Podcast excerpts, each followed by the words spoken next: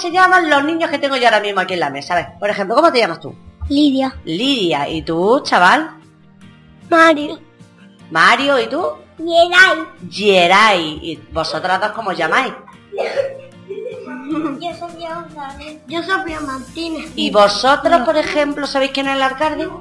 Sí. ¿Y qué hace el alcalde en el pueblo? Está, está en el, en el ayuntamiento. Eh, Trabajando, eh, trabaja en el ayuntamiento como mi mamá. mm, Y con mi tita. ¿Y quién gana, el amor o los cristianos? La, el amor. ¿Cómo te llamas? Dudu. Dudu. ¿Y tú? Dana. ¿Dana? Estrella. Estrella. ¿Y tú cómo te llamas? Irene. ¿Y tú? David. David. Dudu, Dana, Estrella, Irene y David. Comentarme cosas. ¿Quién son moros? ¿Quiénes sois cristianos? A ver, contadme. ¿De qué os vestís en la fiesta? Mm, Yo, yo, este año creo que me voy a disfrazar de Paco. De Paco. Y yo igual que. De Paca. Y yo de Peppa Pig. Y yo de Cristiano. Yo de Paco. ¿De Peppa Pig vosotros creéis que se puede vestir? No. ¿Por qué? Porque... Porque eso... no hay ninguna moral, ni cristiana ni vaca.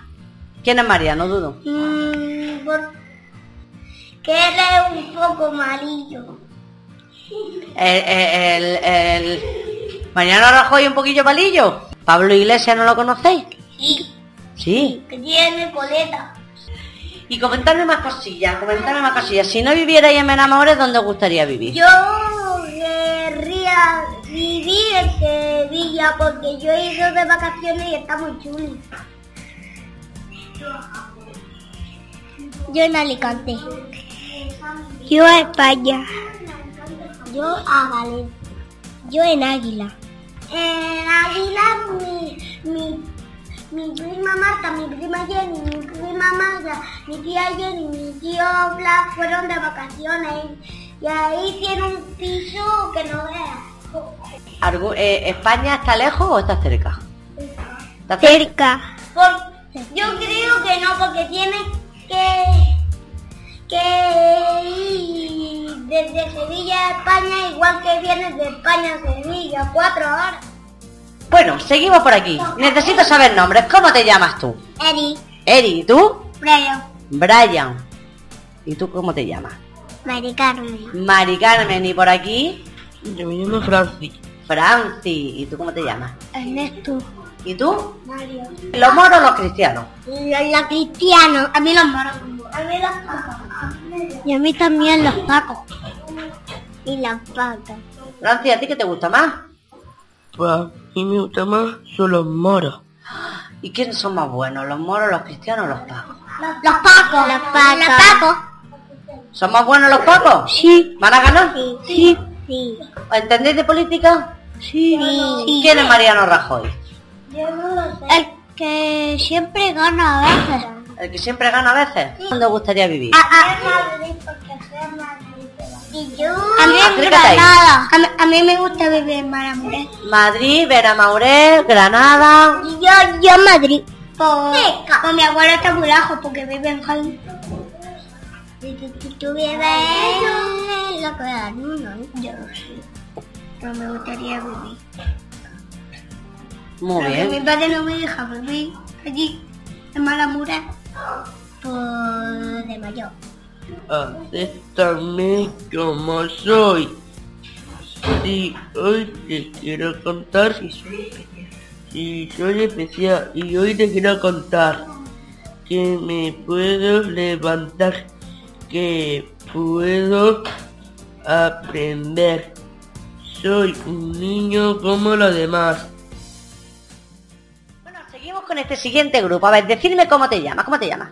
Emiliano, Emiliano, ¿y tú? Sergio, Sergio, ¿y tú, guapa? Saray, Saray, hoy. Dime cómo te llamas. Irene, Irene, ¿y tú? Jacinto. ¿Qué os gusta más de las fiestas de mono y cristiano? a mí eh, las colchonetas. A mí las colchonetas. A mí las colchonetas. Yo. Sergio, ¿quién era el alcalde? Mm, el que vive en la plaza. Si no vivierais en Benamores, ¿dónde os gustaría vivir? Acá en España. Yo en Dilo, España. dilo fuerte, dilo fuerte. ¿Dónde? A mí en España. En España te gustaría vivir. ¿A ti, Sergio? Yo en Águila. Yo en España.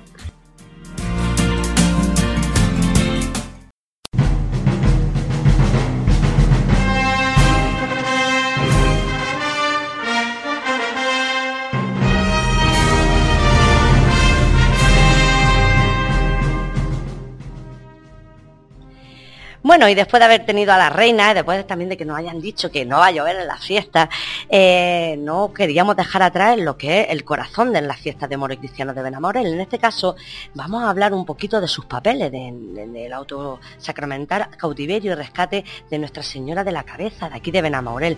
Y bueno, y para ello eh, tenemos aquí a estas niñas que nos van a decir un poco en qué consiste este, este, estos papeles, este teatro que se realiza en Benamorel.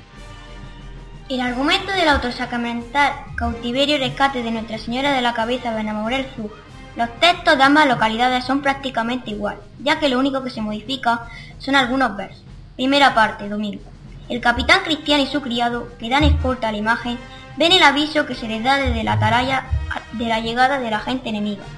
Marchan a hacer un registro y mientras entran en escena el demonio, que hace su presentación y explica la intención que tiene de valerse de los corsarios turcos que acaban de llegar para cautivar la imagen.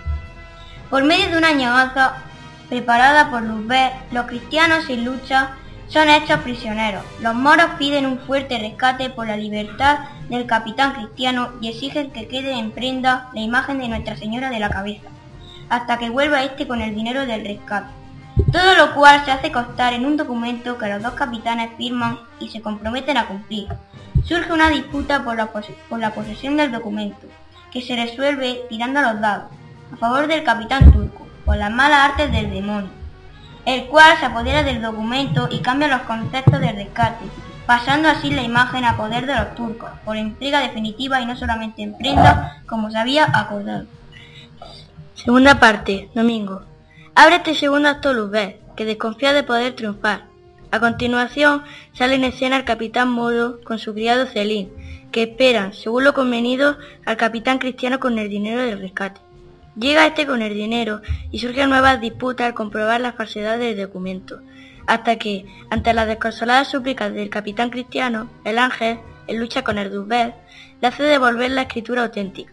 Se procede a pesar el dinero y, a causa de los nuevos enredos que arma el demonio, los dos capitanes, que obran de buena fe y creen tener cada uno la razón, riñe.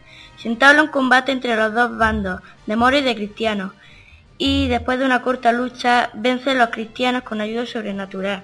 El ángel derrota al demonio, al que arroja al abismo y detiene al capitán cristiano, que intenta suicidarse para pagar la cobardía y debilidad que ha tenido al entregar, aunque solo fuese en prenda, la sagrada imagen al enemigo.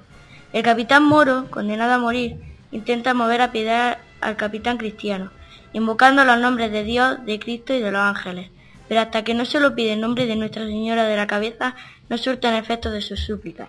Admirado, el capitán moro del poderoso efecto del nombre de María quiere ser instruido en sus bondades y solicita para él y los suyos el bautismo. El ángel le aclara los enredos promovidos por el demonio, hace una encendida alabanza a la Santísima Virgen María, y después pasan a hacerlo el capitán cristiano y el capitán moro.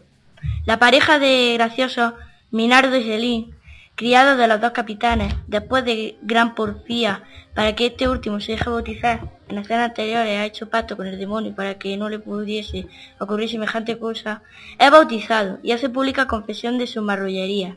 Se finaliza la representación, pidiendo Minardo y Celina a la Santísima Virgen por todos los que han tomado parte en las fiestas y por el público en general. Bueno, esta segunda parte, ni más ni menos que ha sido leída y nos la ha transmitido en este caso Natalia. Ahora vamos a seguir con lo que serían las batallas para que nos explique un poquito Nuria. Las batallas. Las batallas son una simulación de aquellas luchas que hubo entre ambos bandos durante el periodo de reconquista cristiana. Para hacerlas se buscó un lugar emblemático de la localidad, con el objetivo de que sirviese como escenario y ocasionase en el espectador la sensación de poder vivir, contemplar, sentir y disfrutar de ese momento inigualable y único. Durante el paso de los años se habían introducido varios detalles y, aunque estos hacían que se congregase multitud de personas, no llegaban a convencer a los dirigentes de las comparsas. En 2004, por medio de la Comisión de Fiestas, se propuso realizar un montaje donde los capitanes se, se dirigieran a su escuadra y, utilizando música de fondo, ocasionase en el espectador una sensación y vivienda y una vivencia de lo más fiel posible a una lucha.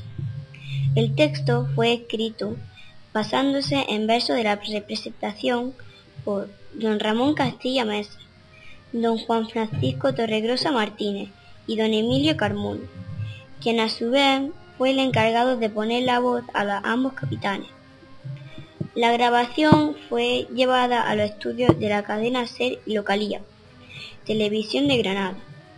Gracias a la, a la colaboración prestada por don Rafael Troyano, ambos textos forman ya parte de la historia de esta localidad, pues han sido aceptados y valorados positivamente tanto por los benamaurelenses como por los habitantes como los tanto como los visitantes que, gracias a ellos, hacen que cada año estas fiestas crezcan y sean conocidas por todo el territorio nacional. Muchísimas gracias, Nuria. Bueno, en este caso ya vamos a seguir con nuestra última parte de esta parte, eh, que va a ser Naira, la que nos va a hacer un poquito de una introducción de qué es la Escuela de Teatro en Los Papeles. Comenta. En el año 2011, bajo la coordinación de Miguel Ángel Martínez Pozo y la dirección de Carlos Martí, se creó desde la Hermandad en Xina Nuestra Señora de la Virgen de la Cabeza en, colaboración con el excelentísimo Ayuntamiento de Benamoré, la Escuela de Teatro denomina Los Papeles, con el fin de acercar a todos los benamorelenses la posibilidad de aprenderse y formar parte de este auto sacramental, dándole énfasis en la puesta de escena, dramatización y escenificación, buscando hacerla más cercana al espectador. Actualmente continúa su clase integrando a nuevos componentes,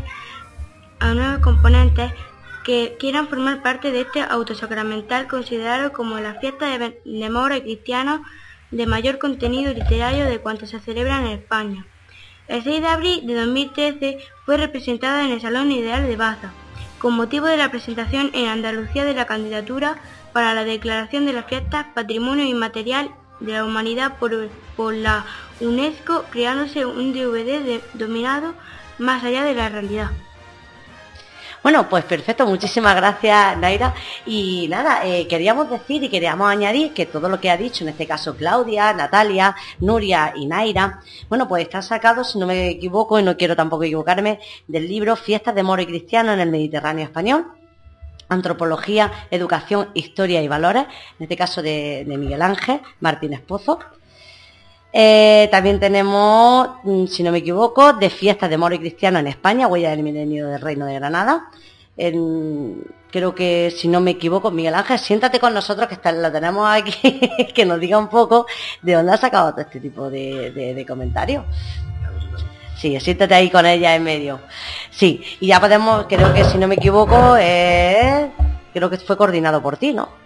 Este, ¿La de teatro? No, estamos hablando de, lo de, dónde ha sacado la información aquí de fiestas de Mori Cristiano en España, Huella del Milenio. Ah, sí, eso fue un trabajo que se hizo en el 2012, que, bueno, conté con 25 historiadores y antropólogos, y fue el primer trabajo que se hizo a nivel de España, que donde colaboraron, pues eso, diferentes investigadores sobre, sobre la fiesta. Exacto, claro, aquí más o menos por lo que hemos estado viendo, y creo que también el otro era tu libro, ¿no? Fiestas de Moro y Cristiano en el Mediterráneo español. Sí, esa es la tesis doctoral que, bueno, la presenté el año pasado, la defendí el año pasado concretamente el día de abril, la presentamos en Benamabra el 23 y bueno, ya va por su segunda edición y, bueno, está obteniendo reconocimientos internacionales de diferentes países del mundo. Ah, genial. Y ahora voy a aprovechar para pedirte que, bueno, que, nos digas qué es lo que en Facebook, pues hay algún movimiento, algún libro, de, algún, algún, cuento, alguna historia. Sí, bueno, he incluido dentro de Facebook y dentro de una página web que se llama academia.edu pues la novela María, el secreto de una vida,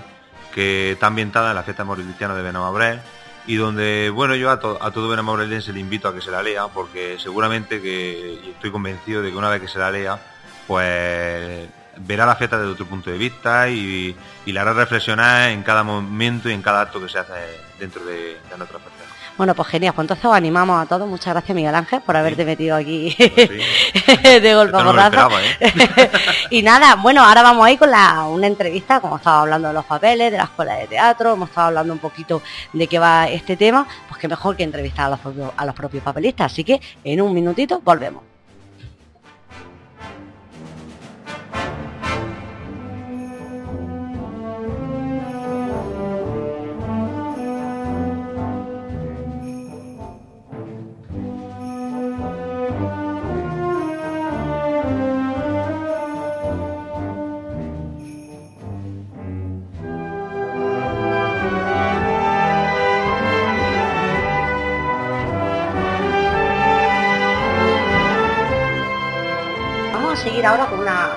Entrevistas que teníamos preparadas y vamos a, comenzar con, con, la del rey cristiano, en este caso con Jonathan. Y va a ser, creo que si no me equivoco, Pedro, el que va a comenzar con esta entrevista. Así que todo tuyo, Pedro.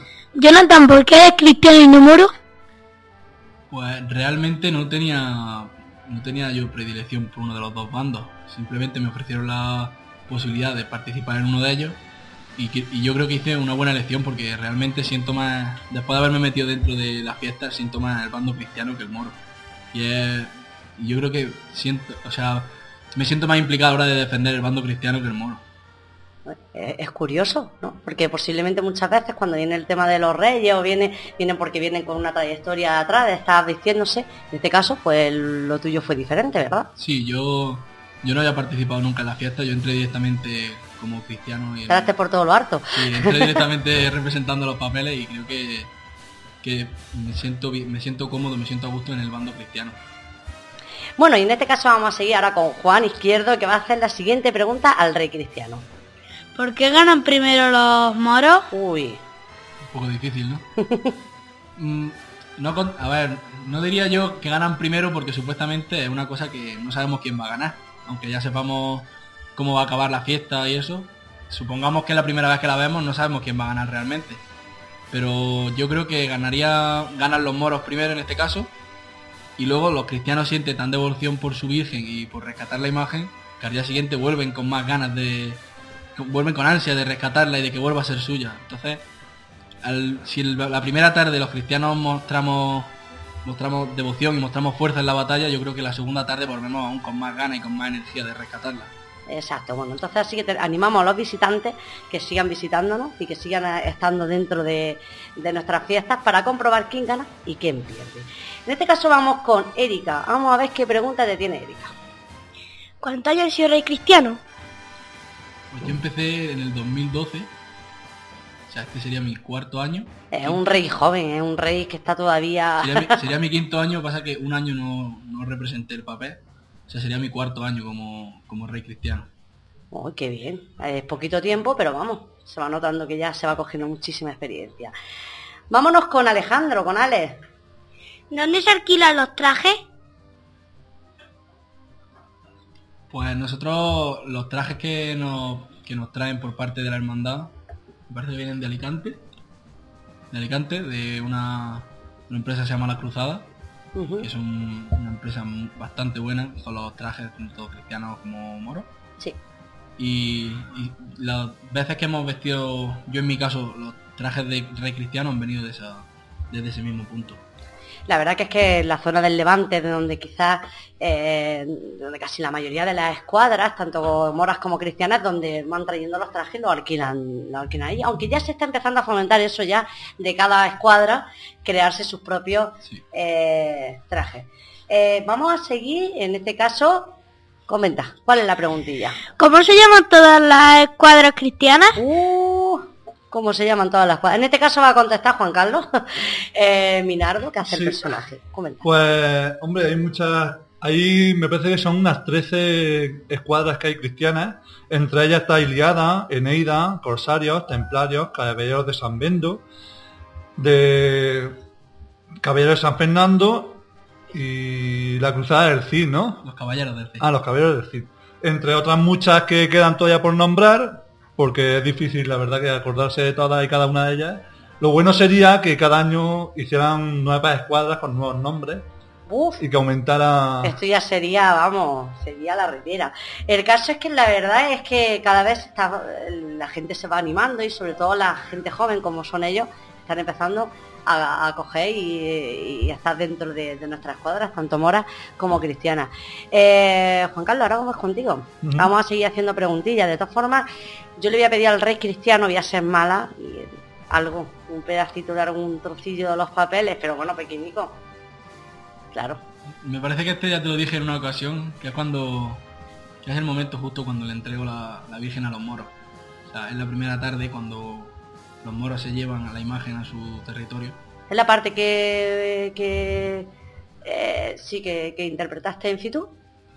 No, No. no, no, una de ellas. Es la, es la parte cuando el cristiano le asegura al moro que pase lo que pase volverá por la Virgen. Venga, te escuchamos. La buscaré, aunque la ocultes en la región más escondida, en las orbes, el abismo o en sus sombras denegridas. Seré piedad de los cielos y de los hombres envidia. Peregrinando sujeto al dictamen de mi vista, surcaré diversos mares, veré remotas provincias, fatigaré en cultos montes y descubriré varios climas. Y si hallarla no pudiera en fuerza de mis fatigas, al fin me daré la muerte, que será mi mayor dicha. Oh, qué bien. Eh, un aplauso de aquí de parte de todos. Se ha quedado todo el mundo callado. Y yo te voy a hacer la última pregunta. ¿Qué tal la experiencia en Fitu? Porque fue increíble los que pudimos verte, bueno, veros en general y a ti verte a través de Periscope, que estuvimos haciendo una conexión en directo. ¿Qué tal fue? Pues fue, fue bastante emocionante, fueron, fueron muchos sentimientos y la emoción fue, fue increíble. Y encima la hermandad de los tres pueblos juntos, o sea, no solamente era el pueblo de la Morel, que ya en otras ocasiones había estado delante de ellos interpretando, sino encima ver la reacción que tenían pueblos como Cuyar y Zújar y ver cómo te acogían de esa forma y decirte que, que les parecía muy bien la, la forma que Benamorel tenía de interpretar los papeles, fue, fue muy emocionante y estamos muy agradecidos, tanto yo como los demás papelistas, de, de la acogida que tuvimos. Repetiría, ¿no? Yo sí, Perfecto. a ojos cerrados. Pues muy bien, luego de todas formas eh, hemos hablado con, con Carolina, que, que creo que también esa pregunta ha estado dentro. Bueno, pues nada, eh, hacemos un descansito que ahora vamos a seguir con Juan Carlos, a seguir entrevistando.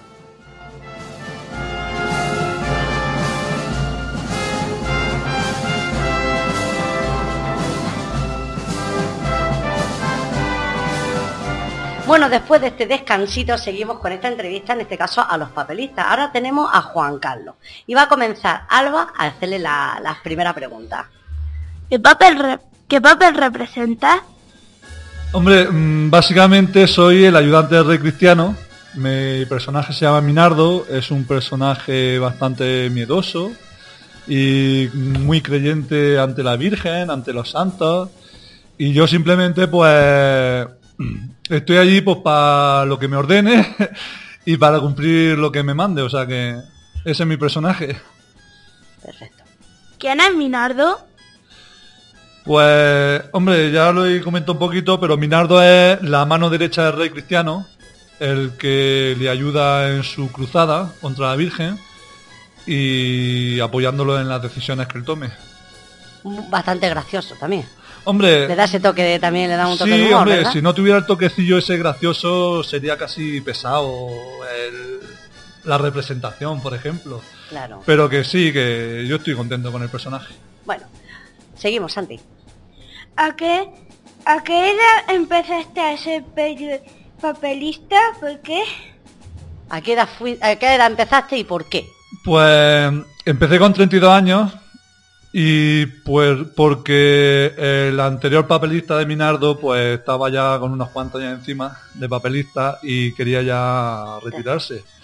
Y a mí pues uno de los papelistas pues me lo comentó y me hizo el compromiso por una manera de decirlo.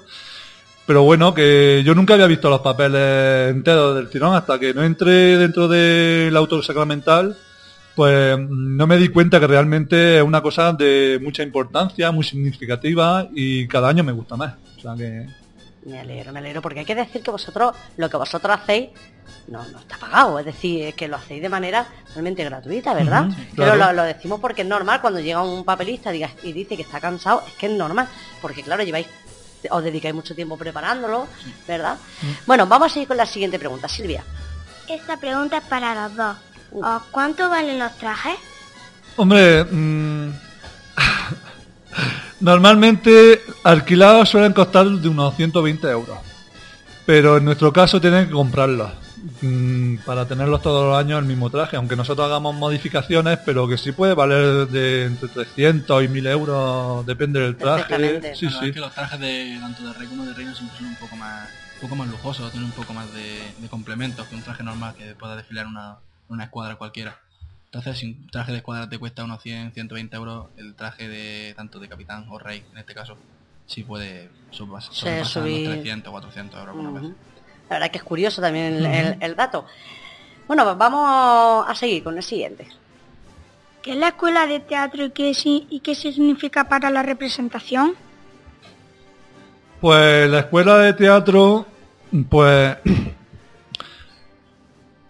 supongo yo que será eh, donde nos formamos como papelistas, sabemos sacar el sentimiento que necesitamos en esos momentos y es donde donde nos implicamos emocionalmente con la Virgen de la Cabeza, con los papeles, con las fiestas.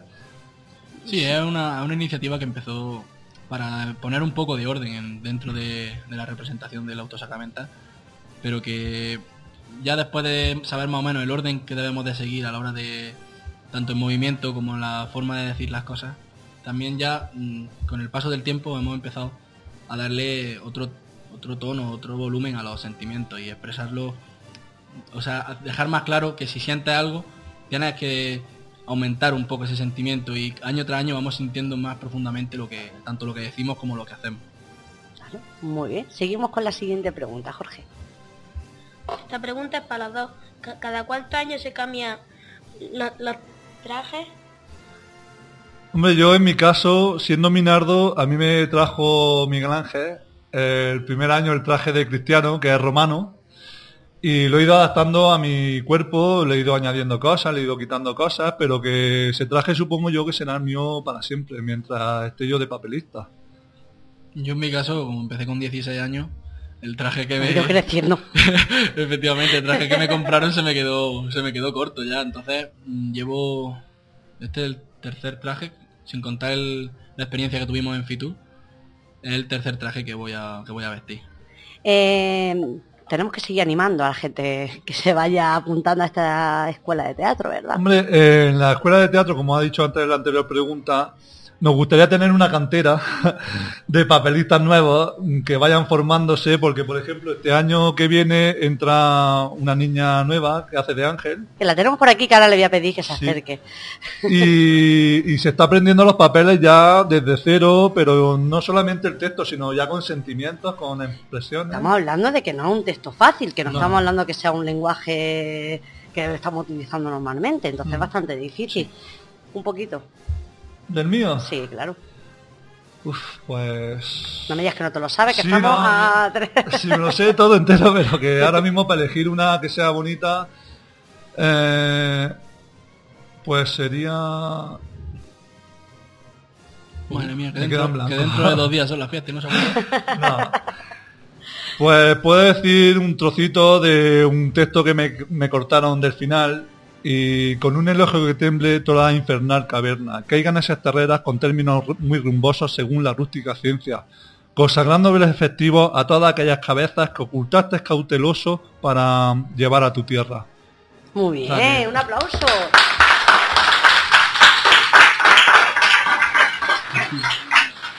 Lucía, Lucía creo que la tenemos por aquí. Eh, Vamos, bajarle ese micro porque esto es para echarle una foto y para que la veáis. Es más, no la veo ni yo. A ver, dime, ¿te gustará ser ángel o no? Sí. ¿Sí? ¿Y por qué? ¿De qué, de qué trata tu papel? ¿Tú lo sabes? ¿De qué trata? Mm, de... Un ángel, ¿no? Sí.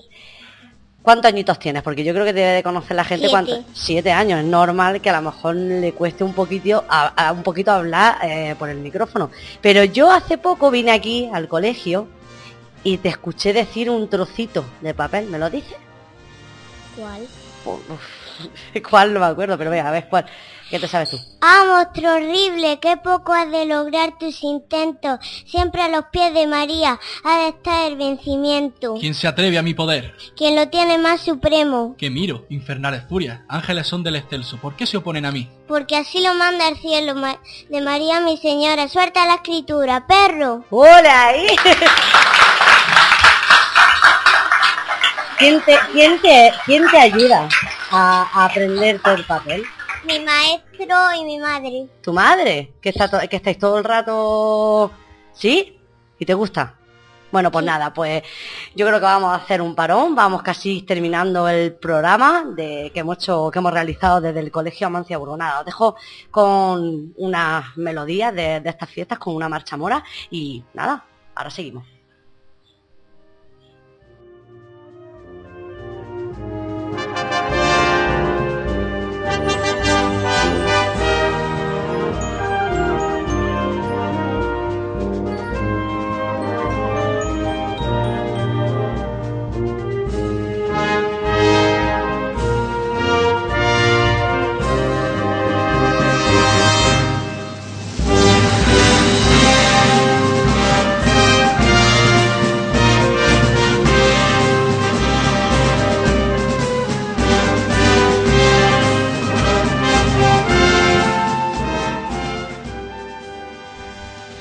Bueno, y ya para finalizar, para finalizar este programa especial de Moro y Cristiano, pues bueno, qué mejor que, estar con, la responsable de que este proyecto esté hoy aquí en el Colegio Amancia Burgos, que es con María José Torres. En este caso ella es secretaria y también la responsable de la biblioteca de este colegio. Eh, buenas tardes, María José. Buenas tardes, Beni. Coméntame cosas. Pues bueno, yo lo que quiero decir que como equipo directivo y responsable de la biblioteca del centro del Colegio Manciaburgo, en nombre de toda la comunidad educativa, pues queremos manifestarte nuestro más sincero agradecimiento por contribuir con tu trabajo, tu esfuerzo y sobre todo el amor que le tiene a tu profesión y a tu pueblo a este proyecto multi e interdisciplinar acercando al alumnado a este medio de comunicación. Es por ello por lo que queremos agradecerte mm, el detalle que has tenido con nosotros, con este detallillo, a ver que no vaya a ser que lo tenga otra vez. Pero bueno, qué fuerte, para que no me lo esperaba. pues para que puedas recordar este día siempre que lo vea en tu lugar de trabajo. Y sin más, pues nada, muchísimas gracias por, por el trabajo que está haciendo con nosotros. Pero esto no se me hace, en serio, no tenía ni idea de que esto iba a pasar. En serio, me lo habéis tenido callado. Eh, no os podéis imaginar, ahora mismo estoy que, que, ni me lo, que ni me lo creo. Pues, es más, me están haciendo una foto para que luego aparezca también dentro de la grabación, pues muchísimas gracias. Eh, sobre todo yo tengo que agradeceros que hayáis contado conmigo, porque bueno, cuando cuentan contigo es porque porque valoran tu trabajo y, eso eso también pues, te lo tengo que agradecer a ti, María José, a Miguel Ángel, por, y espero que sigamos, este sea el primer proyecto de muchos que podamos hacer Dios quiera Que sí. Eh, mil gracias y bueno, mil gracias al colegio y mil gracias a todos. Pues nada, os vamos a dejar con una marcha. No sé si será mora o será cristiana, porque después de los nervios que, que se me han metido dentro del cuerpo, no sé ni lo que voy a poner, pero nada, que mil gracias María José, que nos vemos pronto, ¿vale? Así siempre. Pues nada, nos vemos en las fiestas y nos vemos en las calles. Felices fiesta a todo el mundo. Felices fiestas.